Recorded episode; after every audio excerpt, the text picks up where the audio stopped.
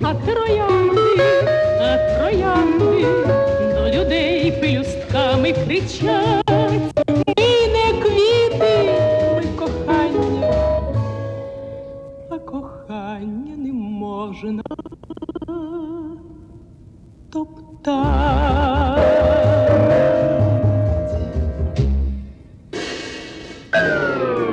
Привет, слушатели нашего второго. Сейчас, подожди. У нас просто немножко эхо звучит, и я теряюсь. Но Ну, потом я- еще, может быть, а, обрежете здесь, там. Не, нет, эхо нет за... Так вот, давай начнем. Итак, вас приветствует в записи... Микрофон. Сейчас, извините. Да. Нет, не так. Вообще вот сюда не прикасайся.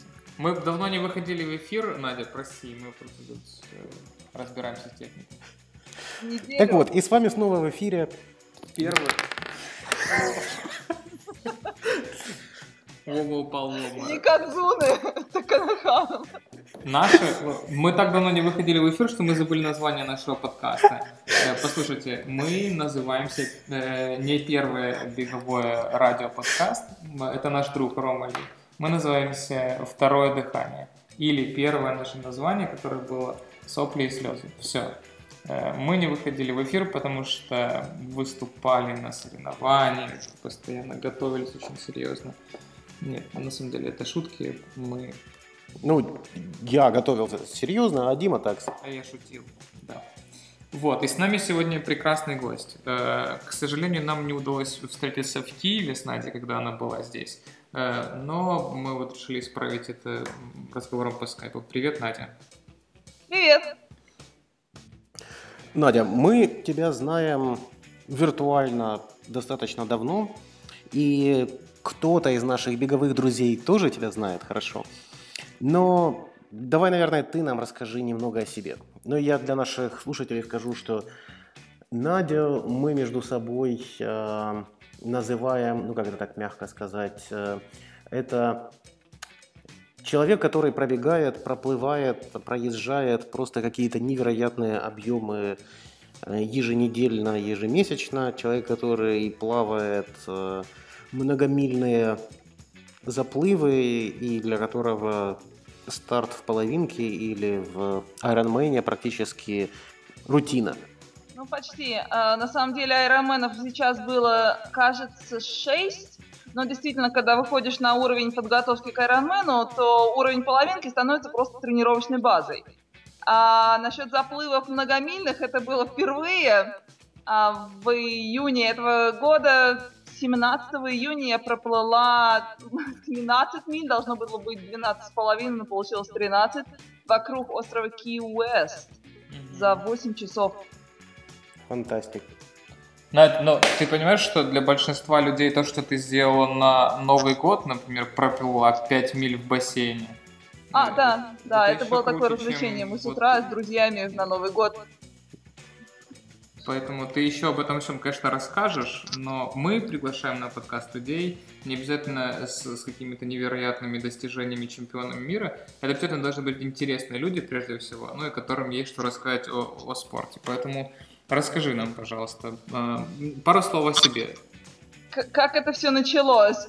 Я начала бегать очень немножко в 2008 году. Я могла бы пробежать максимум 100 метров отсюда, вон до того столба. И больше у меня не получалось, я задыхалась. Я в то время жила на Кипре. А, на Кипре есть такая прекрасная набережная, по ней так все прекрасно бегают. Меня это воодушевило. Там море, набережная, люди бегают. Я решила попробовать то же самое. Мне понравилось пробежать сначала 10 минут, потом 12, потом 15. И таким образом я начала понемножечку трусить. Это был 2008 год. А, В 2009 году я... э, Ну, в тот момент я пробегала максимум там 2 мили. Это был максимум. А Потом я переехала в США, 2009 год, и здесь, в США, я увидела, что бегают все. То есть очень много бегунов, здесь очень развито беговое движение. И меня это воодушевило, я нашла программу подготовки к полуайронмену в журнале «Фитнес», повесила ее себе на стенку и стала ей следовать. Это прекрасно. Это, это мой первый полумарафон был в 2010 году, а в 2011 году я пробежала свой первый марафон в городе Чатануга, который тут у нас полтора часа от Атланты, очень близко. И Остапа понесло. Америку, Дальше был пол, э, еще один марафон в 2012 феврале. После этого я подумал, ну, чем еще можно заняться? В это время наши общие знакомые, одна из наших общих знакомых по жив, живому журналу ЖЖ, mm-hmm. а, собиралась сделать первую олимпийку, триатлон. И она говорит, давай сделаем. Я купила велосипед, научилась плавать и решила сделать олимпийку. А, дальше, вот так просто. Дальше мне, да, мне стало интересно, что такое Ironman. В, правильно, в октябре 2012 был пел, первый полу Iron. Я восхитилась, так, вау, мне понравилось. И дальше уже было развитие как триатлета. Класс.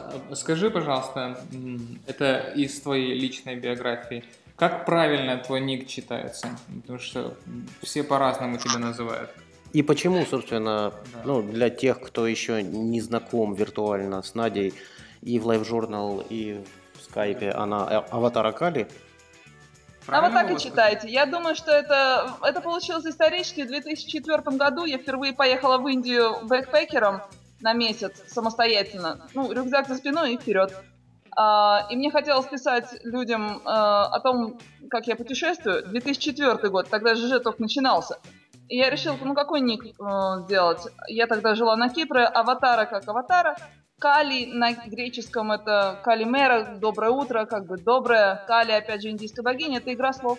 Просто, просто так, а потом стало так популярно. Да, но в индийской мифологии это же богиня смерти, да?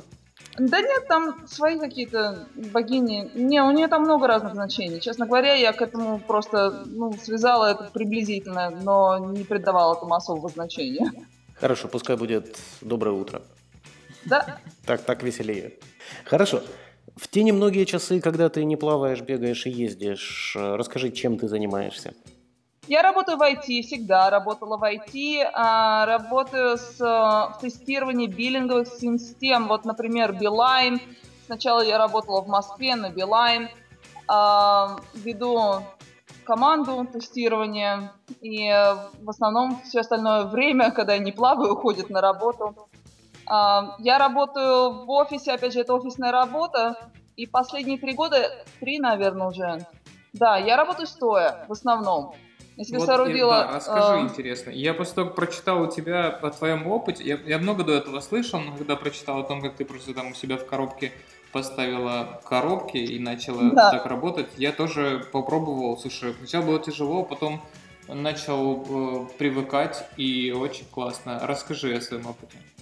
Да, очень интересно было. Я э, тогда как раз начала много бегать и читала записи других блогеров ЖЖ, э, нет, не ЖЖ, а просто блогеров, о том, как тренироваться. И один из вариантов был «Будьте активными в целом» не обязательно э, тренироваться можно, конечно, тренировки это прекрасно, но если ты в течение дня тоже достаточно активен, это тебе поможет в целом.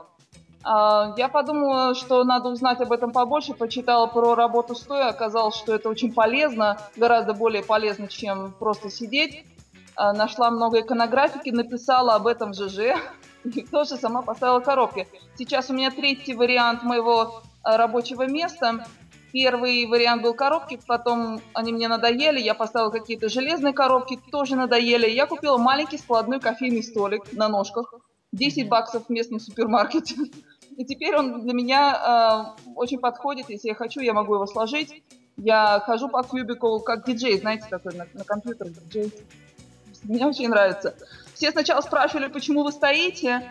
Теперь, если я вдруг сажусь, все спрашивают, а что это ты сидишь? Как вообще твои сотрудники относятся к твоему увлечению? Ты же на веле иногда приезжаешь на работу, и все знают, да? Э, да, это не теперь знают. Э, первые несколько лет, когда я занималась триатлоном, я как-то стеснялась рассказывать о том, чем я занимаюсь, потому что ну, у людей там серьезные проблемы со здоровьем иногда бывают, или там, например, семьи, какие-то свои занятия, а я тут просто дурака валяю, бегаю, плаваю.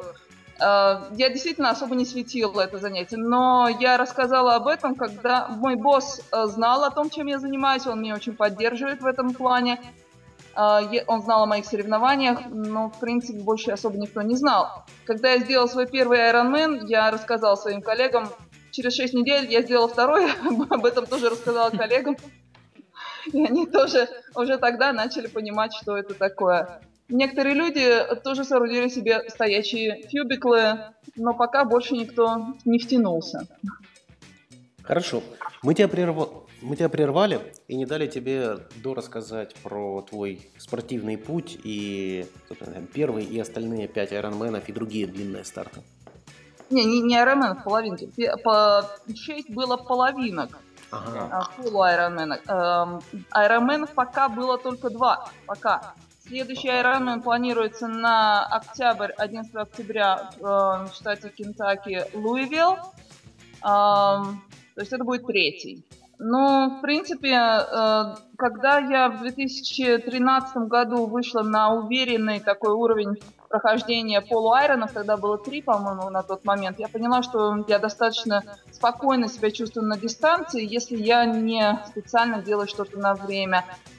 Мои тренировки в целом и мой подход, э, я тренируюсь, тренировалась все время сама до, до 2015 года самостоятельно, у меня не было ни тренеров, никого по книжкам.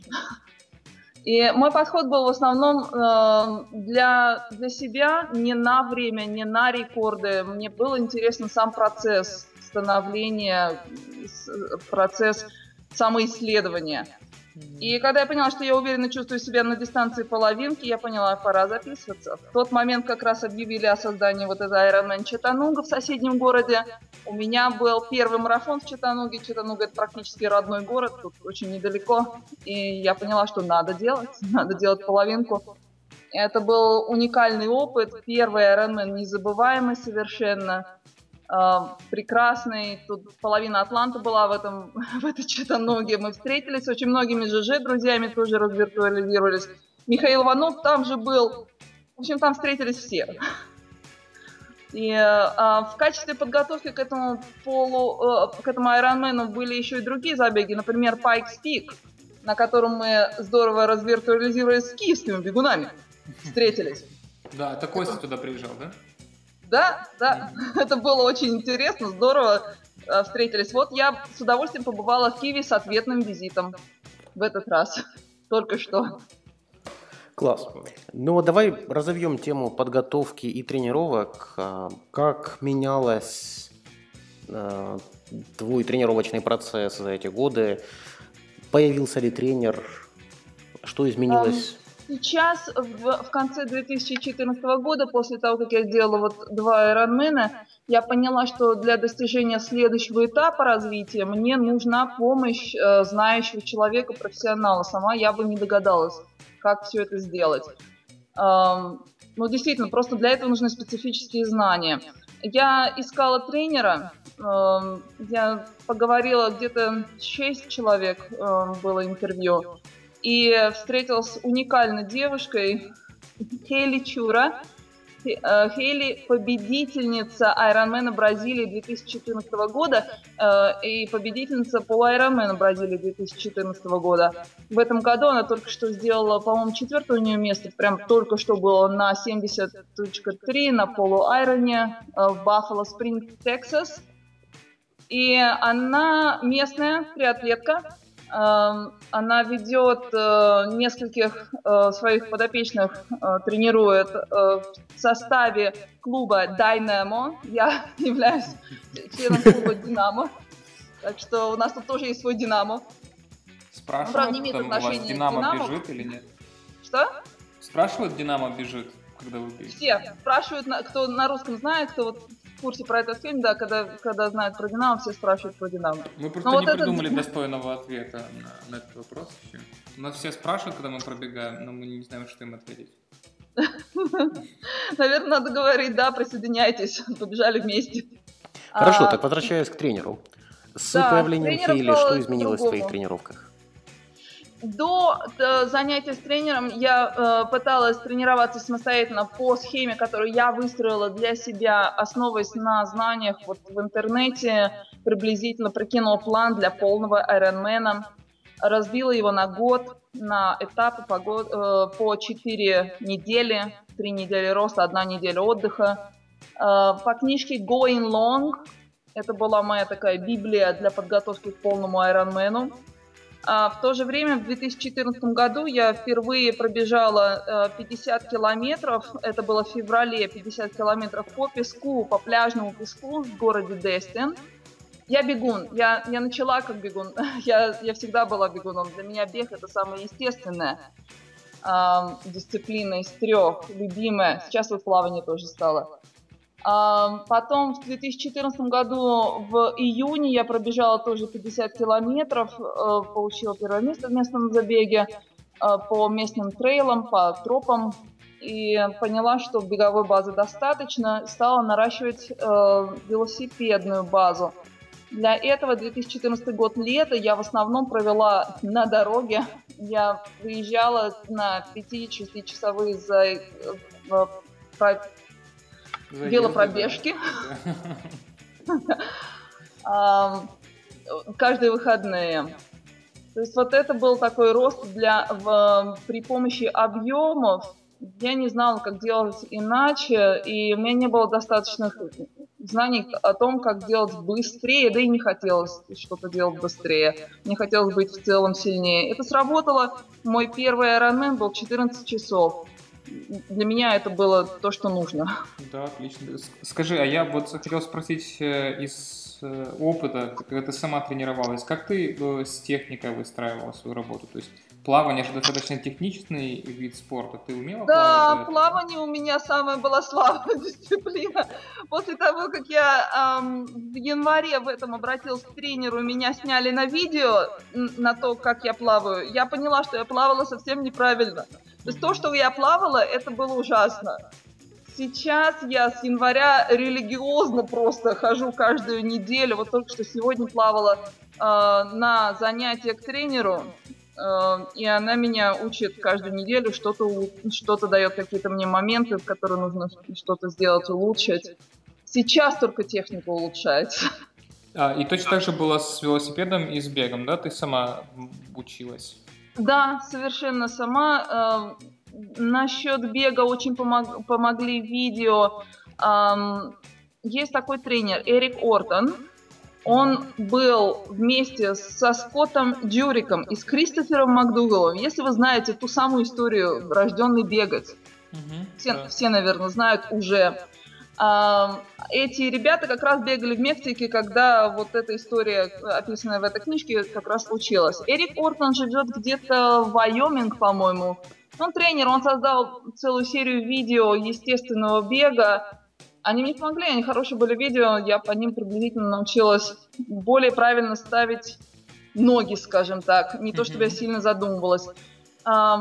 Сначала я бегала в кроссовках Nike с пятки, и как угодно. У меня болели колени, как у новичка. Кстати, недавно на сайте Ноги Боги был материал про новичков и колени.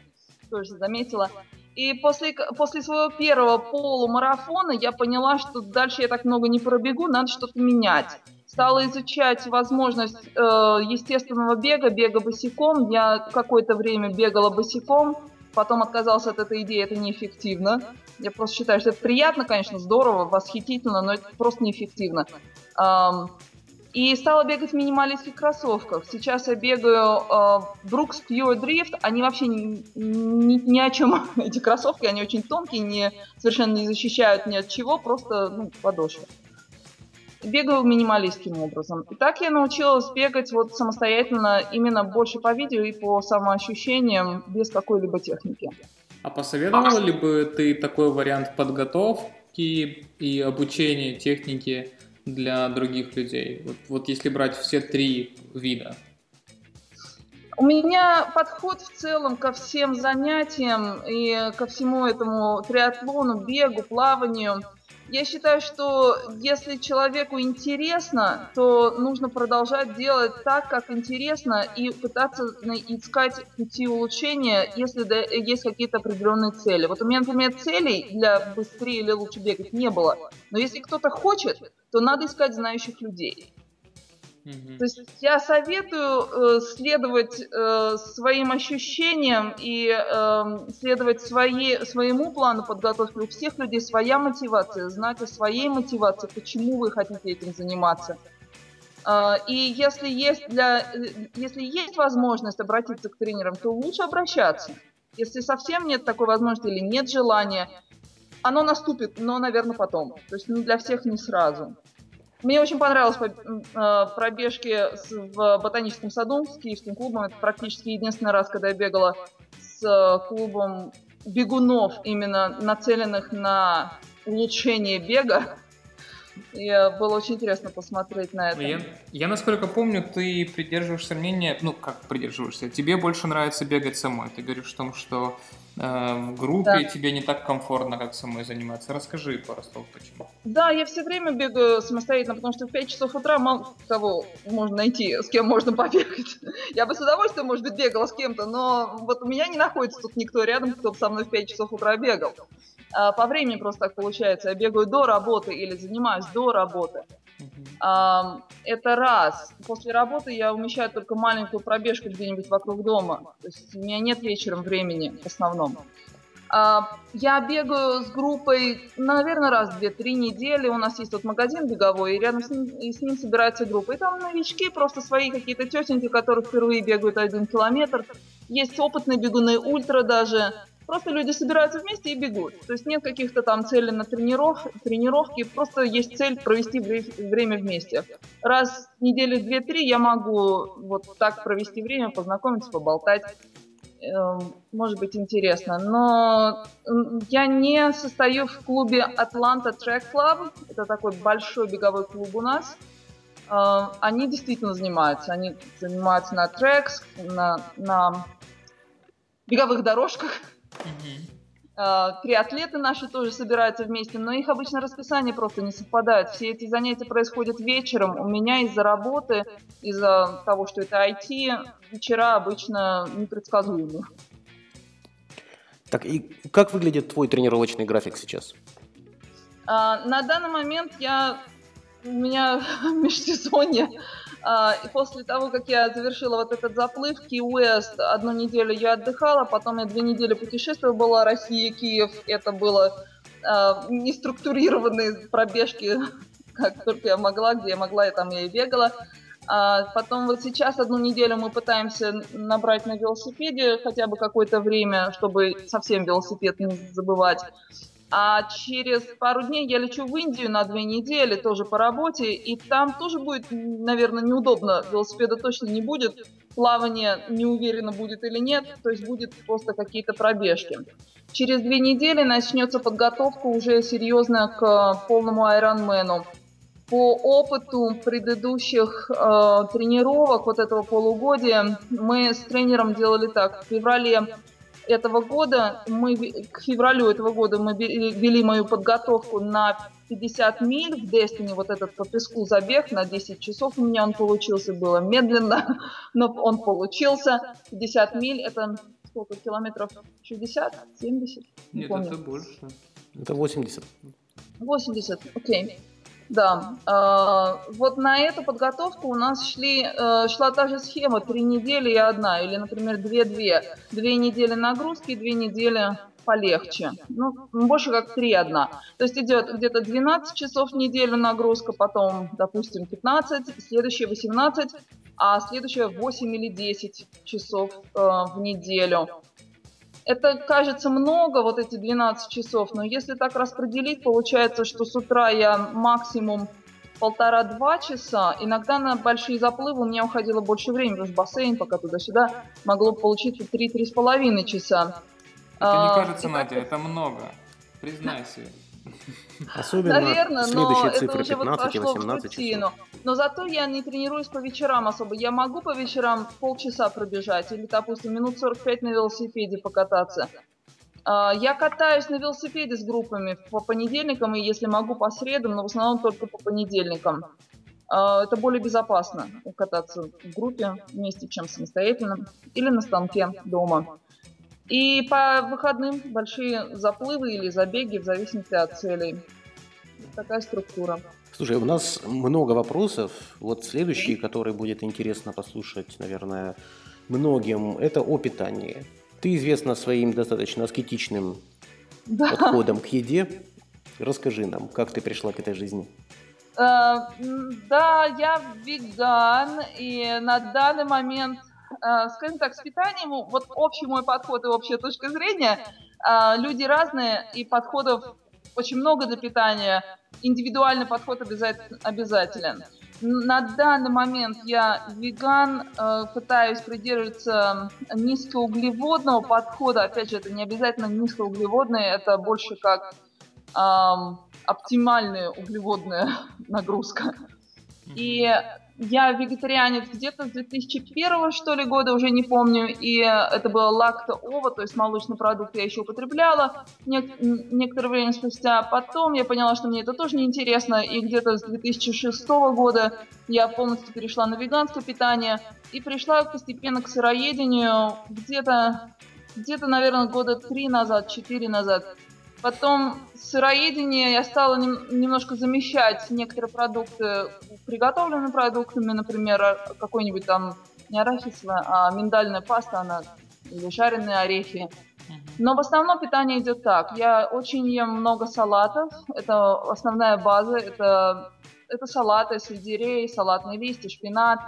А, орехи а, в разном виде. ореховые пасты. авокадо. Благо в США они из Мексики очень дешевые и доступны везде. И, э, ну, еще какая-то мелочь попадается иногда. То есть у меня очень ограниченный список продуктов, которые я употребляю, и это все еще в процессе, в процессе исследования. Я еще не уверена, что это самый оптимальный путь. Я буду это исследовать и изучать, пока для меня это подходит. И для тебя это работает и при подготовке на соревнования, в том числе и длительные, да? Как ты, например, на соревнованиях питаешься? Ты все равно ешь гели или ты берешь с собой э, скрученные сала- листья салата? Нет, у меня были разные, э, разные варианты. Я использую, эм, иногда использую продукты Вига. Есть такая, а, такой бренд Вига, Вига Bars. Они делают батончики, эм, протеиновые батончики. Просто удобно. Эм, Меня подружки научили делать самостоятельно эм, вот такие батончики. Это просто перемалывается миндаль, добавляется, допустим, что-то сладкое, какой-нибудь кленовый сироп эм, или вообще какой-нибудь сироп. Добавляется, допустим, протеиновая мука какая-нибудь, что-то смешивается, утрамбовывается, получаются батончики. Но мне это делать лениво, мне проще зайти купить вот такие батончики уже готовые. А, Это во время соревнований или во время путешествий, например. Потом, во время соревнований я долгое время использовала гели. Я сейчас не хочу это делать. Я сейчас пытаюсь переключиться на так называемый бренд You Can. Вот он так и пишется. U-C-A-N. You Can. Это крахмал определенной обработки, это медленные углеводы. И для меня при условии того, что я питаюсь при низких углеводах, это работает еще лучше, чем гели. Гели это быстрые углеводы, которые быстро сгорают, и их надо еще больше, еще больше. А вот эти медленные углеводы я могу проехать 3 часа на велосипеде с прекрасной скоростью на одной бутылке вот, этих, вот этого крахмала. То есть мне даже не нужно, не нужен никакой сахар. Мгм. И сейчас это, опять же, это в процессе исследования. Я еще полностью не переключилась на это, но это вот другой подход, который я употребляю. Класс. Слушай, ты у нас, по-моему, первая гостья, которая плавает на такие длинные дистанции или плавала. Да, Мы еще с плаваю, Димой да, сегодня. скоро плывем Босфор, а в конце августа есть планы замахнуться на 10-километровую дистанцию на таком ежегодном заплыве через Днепр в Черкасах. Отлично. Поэтому расскажи, как ты готовилась, как прошло, собственно, само плавание, как это быть в 8 часов в воде, в чем ты плыла, как ты ела, как, э, Окей. что было с гидрацией. Да, это было очень интересно. А, Во-первых, подготовку к такому уровню плавания я начала не с нуля, я уже... ам, Я уже рассказывала про этот новогодний заплыв, и он был не единственный. Я в прошлом году плавала на 8, на 9 километров самостоятельно, просто потому что мне это было интересно. В 31 декабря был вот этот заплыв вместе с клубом в бассейне. Подожди, на 8-9 километров ты плавала где? а, В бассейне. В бассейне. Просто понятно. так, потому что тебе было интересно. Бассейн, Да. бассейн 25 э, футов, да, или как? 25, э, да, 25 э, Отлично. ярд. Яков, да. Не, не объясняй, просто продолжай рассказывать. Мне было интересно. Надя. Мне было интересно, мне все это интересно ради того, чтобы понять, как это ощущается, как, как мое тело может, будет реагировать, тело и разум реаг, будет реагировать на такую дистанцию. Это процесс исследования, это процесс самоосознания. Йога, можно сказать, в процессе плавания. А, вот 31 декабря мы э, плавали 10 э, километров, я проплыла 9, это было очень весело. Э, когда в бассейне собирается человек с и все плавают эти 9 километров, там музыка звучит, тренера ходят, подбадривают по краям. Было очень весело. И я поставила себе эту цель э, на длительный вот этот заплыв, потому что в прошлом году это, мои цели были 50 километров, в этом году я решила сделать что-то еще ультра. И вот узнала об этом заплыве Key West. Моя подруга делала этот Key West два раза, она меня и вдохновила. Она его сделала за 6,5 часов, она пловец с детства. У нее это получилось очень быстро. У меня получилось медленнее. И я захотела просто вот построить свое тело лучше, так, чтобы я стала плавать лучше, чтобы я стала пловцом. У бегунов, а я была изначально бегуном, верхняя часть тела не очень достаточно развита, как для триатлетов. Все-таки мы не пловцы. И мне захотелось стать пловцом. За полгода моя тренер дал, э, подготовила меня для заплыва. Мое тело достаточно для того, чтобы проплыть это, эту дистанцию без спазм и не травмироваться в процессе. А, подготовка велась вот таким образом. Сначала вот у меня уже была какая-то база, я уже могла плавать, допустим, 4 километра спокойно, уже как основная база. А, тренировки шли, если вы знаете, тренировки для, допустим, велосипедистов или для, для бегунов. Это обычно тренировки через день, нагрузка идет, допустим, через день. Например, у меня было в понедельник 5 километров э, проплыть, допустим, вечером немножко повелосипедить. Вторник только, допустим, бег и тренажерный зал. Среда тоже, допустим, 4 или 5 километров проплыть с утра. Может быть, в зависимости от нагрузки, 2 километра вечером. То есть вот этот подход двойной нагрузки в день, как для бегунов иногда бывает утром и вечером побегал, он тоже прекрасно работает и для, э, для плавания. Ну и так далее распределяет в течение недели. Один день отдыха обязателен и на выходных длительные заплывы. Длительные заплывы я делала и в бассейне на, допустим, 7 эм, километров, 8 километров, 9. Но в бассейне я теряю время на разворотах. То есть я, мне получается, что я дольше плаваю в бассейне, чем в озере. У нас есть одно прекрасное озеро, и мы с друзьями ходили туда плавать вот на такие длительные заплывы эм, вместе с каякерами.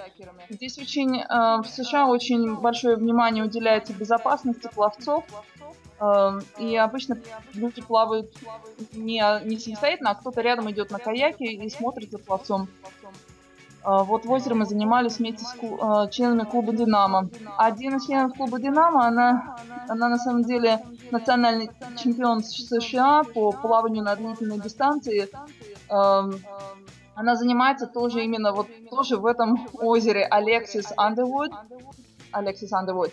И она для меня просто стала прекрасным примером в живой реальности о том, как нужно двигаться, как она двигается вместе с каякером. Она просто идеально двигается в озере. На ней было очень приятно посмотреть и плавать вместе с ней в этом озере. Круг в озере по полтора километра, по два километра, кажется, и таких ну, кругов несколько раз, много раз можно было сделать. Вот так что это подготовка.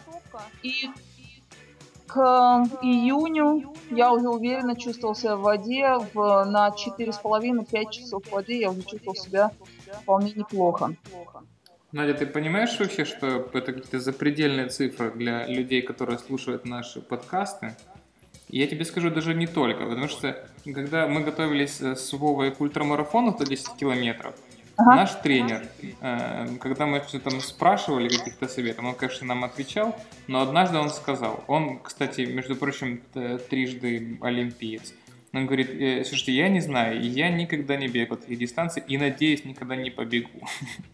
Вот, а ты рассказываешь. Разные есть подходы. Для, для кого-то быстрее и боль. Я, например, я могу плавать долго, но я не быстро плаваю совершенно. Я не, у меня нет скорости. И для меня это не важно. Для меня важно вот умение тела долго двигаться, как вот для ультрамарафона то же самое.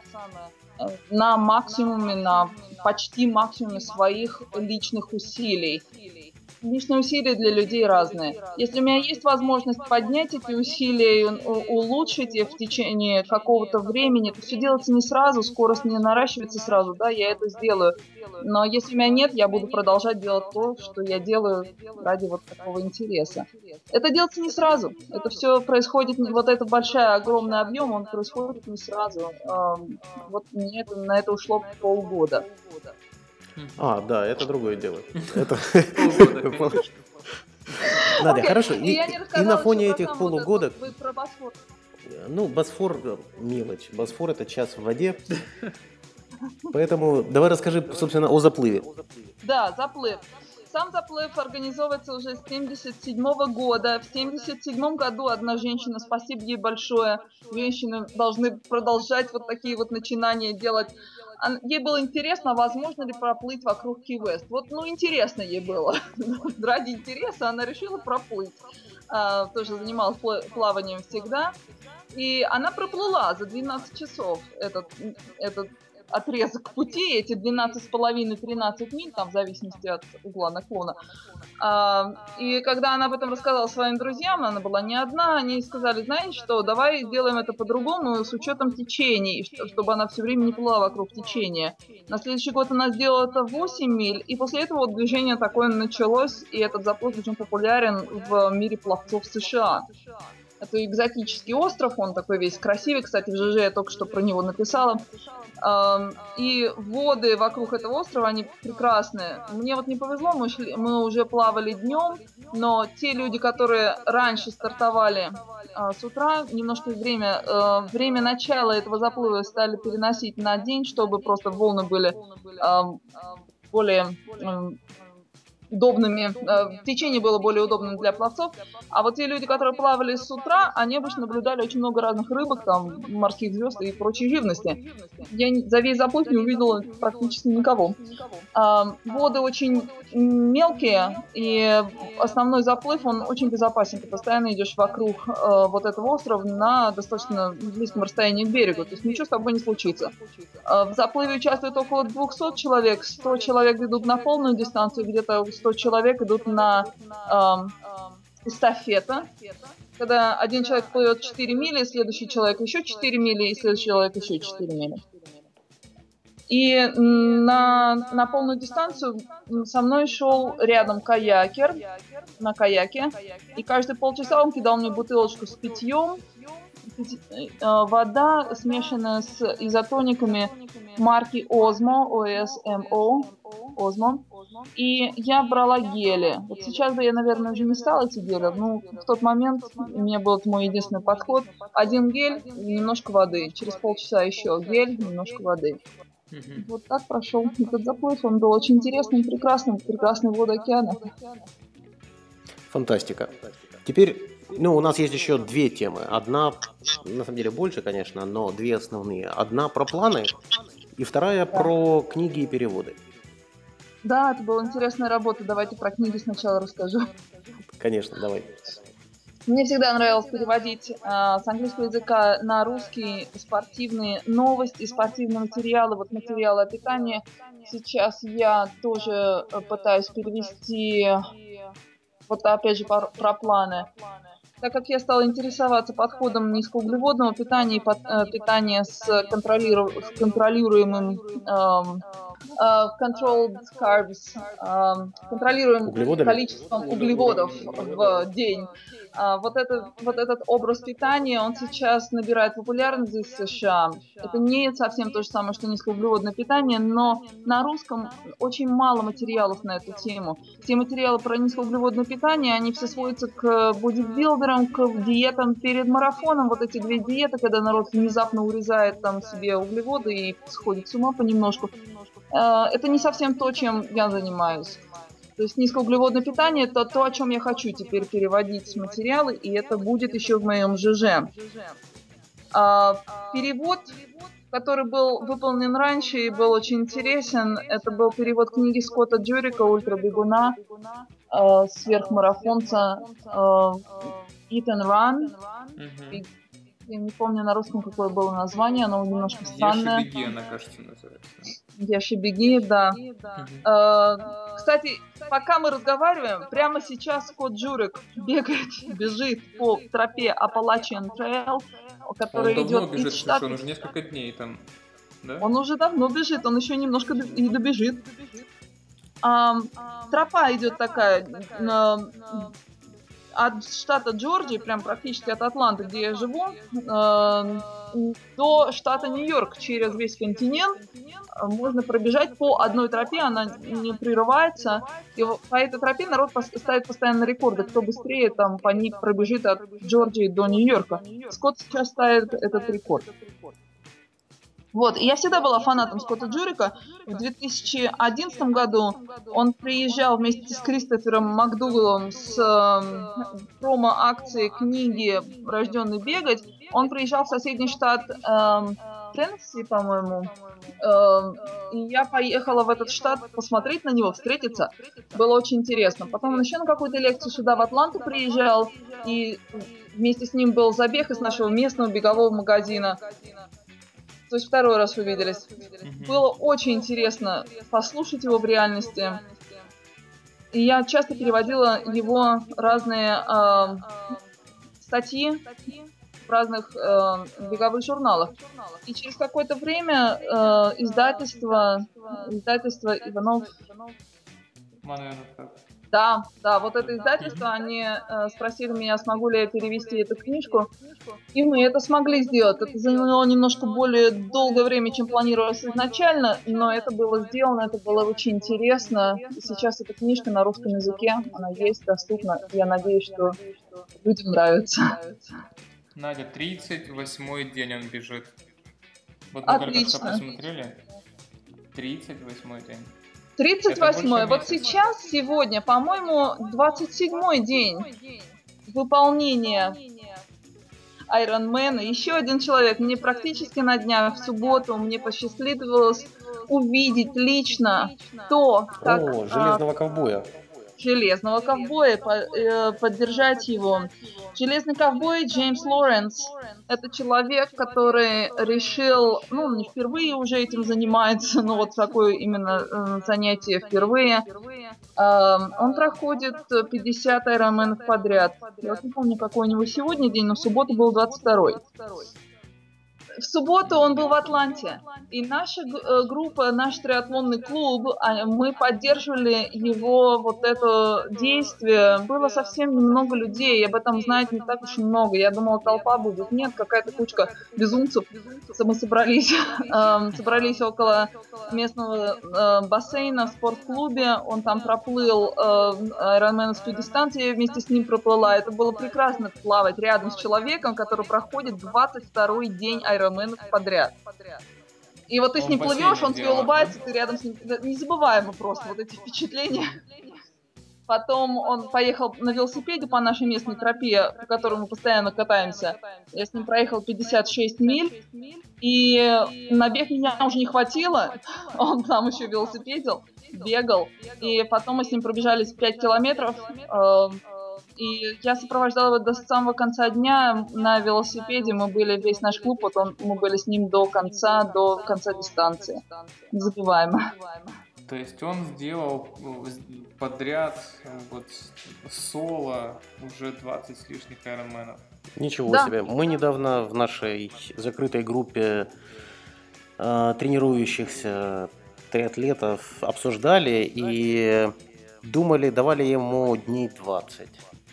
Вот Фантастика. Человек такое делает. Но у него группа поддержки удивительная. Вообще он до этого очень тренировался специфически. Не знаю. Я слышала про ваш соло Ironman. Вы тоже делали, да? У нас есть э, человек, Саша Горган, который организовал да, такое движение. Вот, собственно, Вова тоже в прошлом году сделал, и сейчас э, э, мой друг готовится в октябре сделать э, Ironman, но он из тех, кто за 300 дней ничем раньше не занимается. Вот он, он решил подготовиться.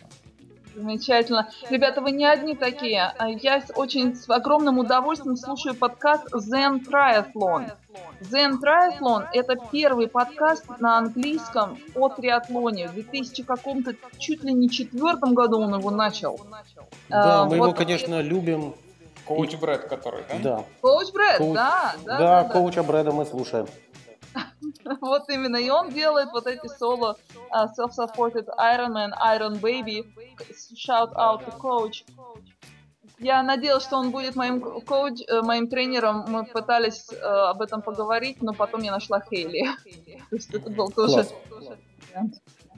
Ну вот на самом деле следующий вопрос. У нас буквально несколько дней назад появилась отличная статья на Ноги Боги Алишера Якупова вместе с его тренером Миланом. Они написали статью о онлайн тренировках, ну вернее там, о удаленных э, тренерах. Да. Расскажи, как ты выбирала и что бы ты посоветовала тем, кто сейчас думает про выбор тренера, на что смотреть, как выбирать, где искать. И стоит ли вообще заниматься таким? Да, действительно хороший вопрос. Для меня пони- а, по- понимание того, что мне нужен тренер, как я уже говорила, пришло, когда я поняла, что я не знаю, как построить свой следующий год, с желанием пробежать вот этот длинный забег 50 миль, сделать плавание вот это э, э, про 12,5 миль и подготовиться к Ironman э, на добро- добротном качестве, на качественном уровне. Вот я не знала, как это сделать. Я знала, что что я делала раньше, уже не будет работать. Такой подход мой уже он, он уже не стал бы э, более эффективным для следующего этапа развития. И поэтому я стала искать э, совета у профессионалов.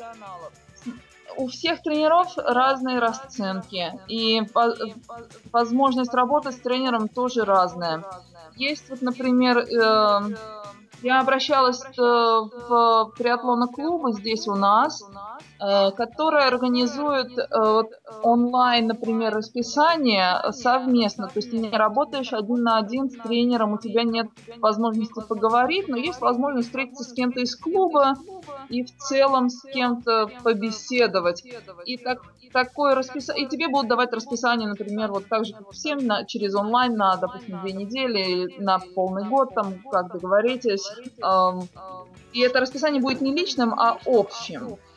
И э, такое, такое вот, допустим, стоит 100 э, долларов в месяц, допустим. Потом есть другой э, подход, когда ты работаешь с тренером, но особо не общаешься. То есть он тебе тренер выдает вот это, эту запись э, на две недели, и не очень-то есть, допустим, контакт. И об этом вы договариваетесь заранее, это будет, допустим, 150 стоит. Допустим. Мгм. А, а есть еще один подход, когда ты э, работаешь ежедневно, общаешься с тренером, э, ты скачешь свои данные по вот этому плану, который был тебе поставлен через интернет. Вот у меня с часов Сумто скидывается все в Training Peaks, вот этот календарь. И каждый день мы обмениваемся сообщениями с тренером о том, как что прошло, что планировалось. Она мне оставляет комментарий, что она хочет, чтобы я сделала. Я оставляю комментарий. Например, она мне говорит, вот здесь пробежать интервалы такие-то такие. И я ей пишу, ну вот здесь вот я умерла, а вот тут вот было замечательно. А, или я ей пишу, вот тут вот был такие циферки, неужели это нормально? Идет такой постоянный обмен, обучение. Мы с ней встречаемся периодически, и это для меня вот тоже важно, что она здесь находится. Я ее видела, я ее раньше знала тоже. Я с ней встречалась и знала о ней. Что еще важно? Вот для меня был- было важно, что мы можем встречаться иногда и обсуждать лично что-то. Даже по телефону не всегда возможно, мы с ней по телефону тоже разговариваем, не, воз- не всегда возможно выяснить все пункты. Почему-то вот когда лично смотришь вместе на календарь, на этот, на тренировочный план, возникает гораздо больше и- идей и вопросов. То есть лучше иметь возможность периодически встречаться. Все-таки да, да. Потом, что еще очень важно, чтобы тренер тебя иногда лично видел в процессе э, бега, плавания и так далее. Вот меня мой тренер, она меня наблюдала в процессе плавания. Это была одна из задач. Мы вместе а, ходили вот в этот бассейн, и она на меня смотрела. Я занималась э, у другого тренера, не у моей тренера плавателя, но она там тоже была. То есть она тоже как-то это контролировала, этот процесс. Ну, на самом деле у нас в чем-то похож э, процесс тренировок. Мы э, часто онлайн получаем задания от тренера, в то время, когда он не на соревнованиях, он встречается с нами и тренируется вместе, какие-то э, комментарии да. дает. Ну, в принципе, похоже. Да, это, это важно. Потом, что еще важно? Мне кажется, важно, чтобы был вот именно эм, два пункта. Чтобы у тренера было хорошее образование. Есть очень много людей, которые дилетанты, выросшие достаточно хорошим опытом, и они э, становятся тренером. Это возможно. Но я не стала бы доверять э, вот такому уровню. Хотя для некоторых людей это может доходить по э, уровню цена-качество. Есть многие люди, которые действительно много хорошо знают чего про триатлон. Если у вас нет задачи там выйти на первые места, то это как раз тот самый уровень, который может вам помочь э, узнать, как начать, начальный уровень. Вот такое тренерство тоже может быть. Но бэкгра... бэкграунд, ну как, образование, образование тренера очень важно тоже. Нужно, чтобы человек был в курсе о том, э, как тренироваться. Мой тренер, например, она меня не тренирует, э, не контролирует в плане питания. Для меня это немножко вопрос, немножко неудобно, но пока я согласна на это. Мы об этом с ней сразу договорились, что в плане питания она не будет меня поддерживать, но она мне дает советы в целом. Слушай, это первый момент образования, а второй? Да, а второй момент это то, что тренер сама э, должна именно вот видеть вас да, в процессе. Это то, о чем мы говорили, чтобы можно угу. э, встречаться и видеть вот процесс, видеть процесс лично. Ну и теперь о планах. Да. Ну, у меня ближайший план это Ironman Louisville. То есть э, все осталось на этот год. Все усилия будут направлены на прохождение э, Ironman Louisville в 11 октября. Э, самый мой главный план на этот Ironman, чтобы пройти его с хорошим качеством. Я поставила себе желательный желательное время 12 часов. Мне кажется, что это невозможно, хотя моя тренер уверяет, что я могу. Она в меня верит, но я почему-то в себя сама настолько не верю. А, что получилось на предыдущих Ironman, везде был, а, была проблема на бегу, и она была по проблеме питания. То есть питание на бегу это то, что у меня были, то, что меня не сработало. А, я переходила на шаг слишком много, не так, как должно быть. Я сейчас просто хочу пройти весь Ironman с хорошим качеством. Это самый такой большой план. А что дальше? Да? Есть ли какие-то старты, на которые ты смотришь и думаешь, ну, может быть, не обязательно триатлон, на что-то рядом? У меня есть мечта, голубая мечта моего розового детства. Когда-нибудь, когда-нибудь, я не говорю, что это будет в ближайшие даже столько-то лет, но когда-нибудь я дойду до уровня Ледвилл. Если вы слышали про уровень стаминника, Ледвилл да. это э, такой высший уровень мастерства бега, я бы сказала. Э, это то, что когда-нибудь мне хочется испытать в жизни. Мне очень понравилось Колорадо, мне очень понравилось ощущение бега на высоте с э, э, уменьшенным кислородом. Прекрасное ощущение на Пик. Э, хочу повторить когда-нибудь. Следующий год, 2016, будет направлен на уверенный уровень 50-мильных забегов. Вот один у меня был в феврале в Destiny. Я хочу сделать следующий 2016 год больше направлен на хороший 50-мильный бег. А дальше посмотрим. Прекрасно, прекрасно. Слушай, э, это очень интересно все то, что ты рассказываешь. Потому что просто я читаю в Фейсбуке, в ЖЖ тебя давно. К сожалению, не получилось увидеться э, в Киеве, но мы вот так вот за час э, ты так рассказал много всего интересного.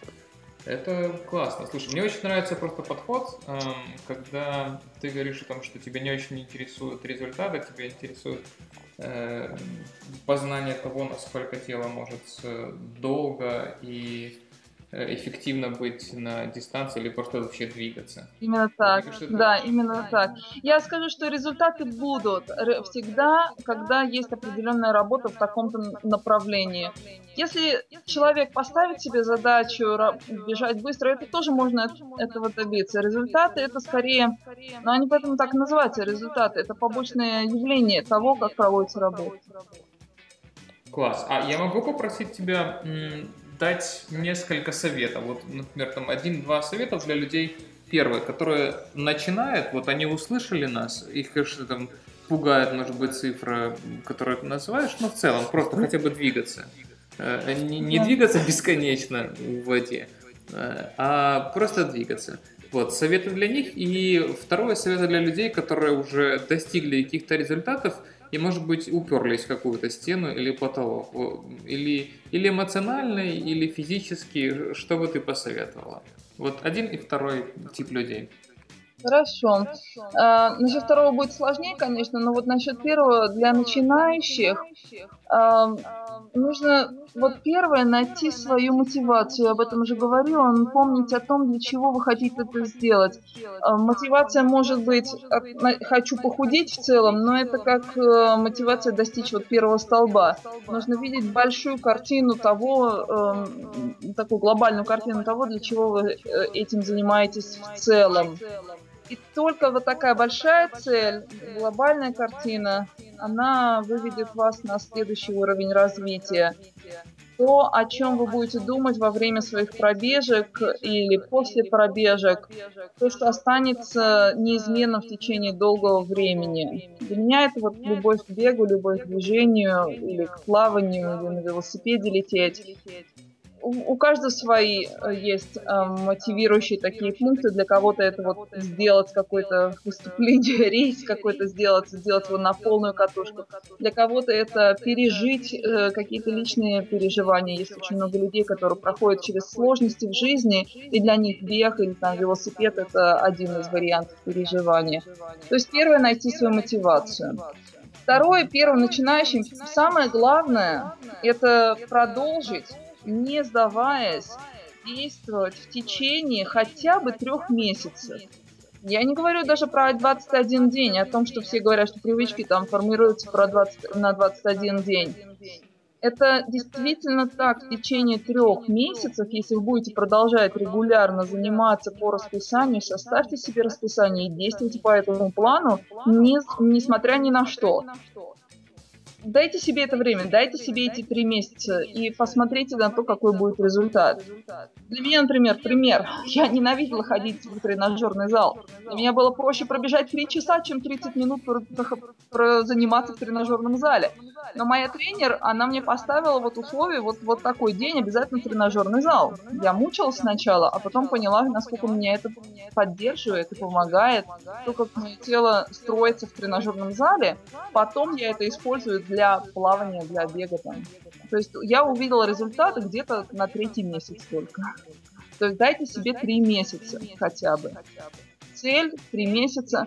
И потом э, запишитесь на какой-то забег, э, как, допустим, через полгода, через год. Поставьте себе дости- достижимую цель. Э, которую вы знаете, что вы сможете сделать. Я вот, например, не, не сторонник того, чтобы люди записываются сначала на марафон, потом начинают на него тренироваться. Нет, я бы сказала так.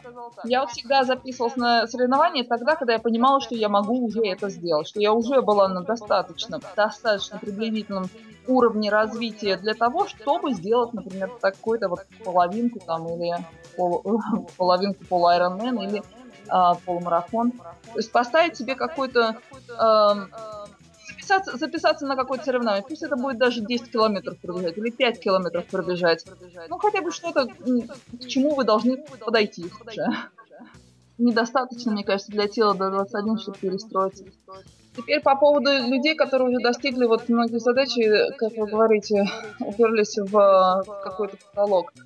А, во-первых, любой потолок для тела существует. Мне кажется, надо переоценить подход в питании и подход в тренировках. То есть вот этот баланс между питанием, отдыхом и тренировками, он, он очень тонок, и Э, потолок достигается тогда, когда нет достаточно восстановления после определенной нагрузки. Это может быть слишком нагрузка большая, мало, мало восстановления. Это может быть нагрузка-то может и небольшая, а восстановление все равно страдает. Это может быть вроде как и восстановление неплохое, но еда какая-то дурацкая. То есть вот этот баланс между сном, едой и тренировками, он очень тонкий для каждого человека индивидуален.